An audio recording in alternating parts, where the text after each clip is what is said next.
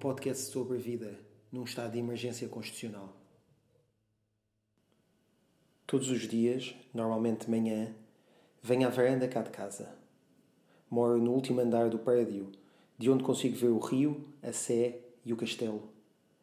Daqui consigo ver uma grande e bonita parte da escadaria de telhados, prédios, casas, teatros e igrejas que compõem essa zona especial que é a Baixa de Lisboa.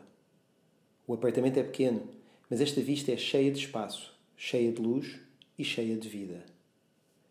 Desde que o governo emitiu recomendações de isolamento devido à pandemia do Covid-19, que aproveito as minhas idas à varanda para olhar para o largo que existe entre a Igreja de São Domingos e o Teatro Dona Maria II, junto à Rua das Portas de Santo Antão.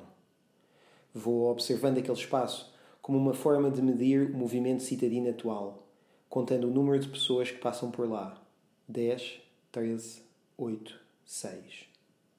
Depois olho para cima, para os miradores da Graça e da Senhora do Monte, tentando discernir se há alguém do outro lado, olhar para cá. Há quatro ou cinco dias, reparei que existe um terceiro mirador desse lado, mais à esquerda do mirador da Senhora do Monte, atrás do Jardim do Torel. Fui pesquisar à internet, porque nunca tinha reparado naquele sítio, e parece-me que deve ser o mirador do Monte Agudo. Achei graça. Descobri um mirador que não conhecia, mas que sempre esteve ali, do outro lado da minha varanda, à espera de alguma atenção deste lado. Coloquei-o imediatamente na minha lista mental de sítios a visitar depois de terminar o período de isolamento. Ao mirador do Monte Agudo juntaram-se a Samoa e o Winnipeg, sítios e palavras que me vieram à cabeça recentemente. Não me perguntem o porquê da Samoa, nem eu consigo perceber. O Winnipeg, sim, consigo. Descobri-o quando olhava para o mapa dos Estados Unidos da América e do Canadá, que tenha fixado numa das paredes cá de casa. Escrevi sobre esses sítios no blog, na quarta-feira, e de como alguns nomes, mais do que representarem cidades ou países, parecem mais sonhos, sentimentos ou fantasias.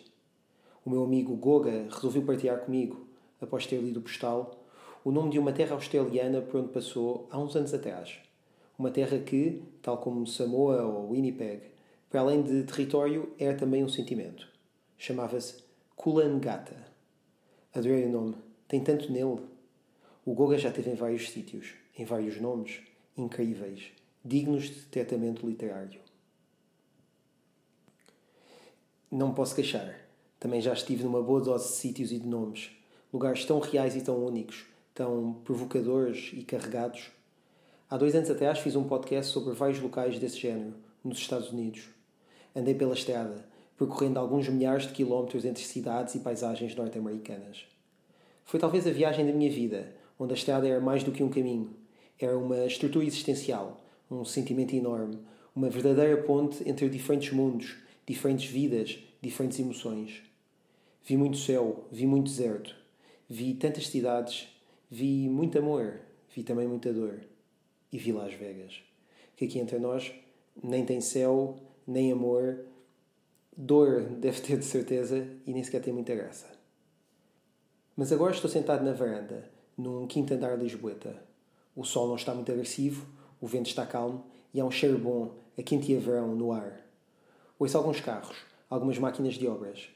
Deixo que uma certa angústia, uma certa tensão uh, natural pela forma rápida como as coisas mudaram no espaço de uma semana venha ao de cima, seja reconhecida e aceite e de repente emociono-me. Emociono-me tal como me emocionei ontem na cozinha, enquanto preparava o jantar e ouvia Baba O'Reilly dos Who, alguns momentos depois de o Presidente da República declarar o estado de emergência. É a segunda vez dentro do atual período constitucional em que tal evento acontece. Penso e pensava, tanto cá fora na varanda como lá dentro na cozinha, que vivemos tempos muito exigentes, em que muito nos é pedido, ao termos de nos confinar dentro das nossas casas, dos nossos quartos, esvaziando as ruas e os supermercados, fechando fronteiras e protegendo os hospitais para quem mais precisa. Estamos fisicamente limitados e separados para a melhor salvaguarda de todos.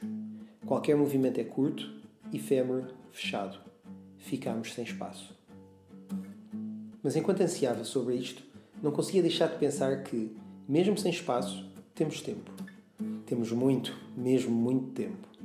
E enquanto houver tempo, há vida. Enquanto houver vida, há estrada. E enquanto houver estrada, há viagem. mais interior e resguardada, sem dúvida, mas não menos pequena nem menos intensa, com princípio e com fim, uma viagem que, como qualquer dia que nos aparece, merece ser vivida com a máxima atenção e entrega. A cada dia, um espaço, a cada espaço, uma visão, um sentimento, uma questão. Na sua primeira temporada, Pela Estrada foi um podcast sobre uma road trip americana. Nesta segunda temporada, Pela Estrada é um podcast sobre uma road trip caseira, dentro de um quinto andar ensolarado, durante um período de isolamento social barra emergência constitucional.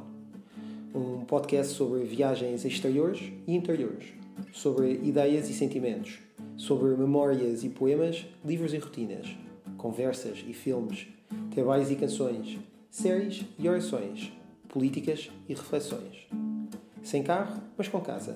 Minimamente cómico, relativamente profundo, indubitavelmente sério e sempre, mas sempre, muito sentido. São 5 minutos por dia, 5 dias por semana, com uma playlist musical nova publicada no fim de semana. Acessível através das plataformas habituais e sempre em albumlp.com. A céu aberto, diretamente de uma varanda de Lisboa para o mundo, continuamos a viver e a viajar pela estrada. A partir de segunda-feira, venham connosco. Até já!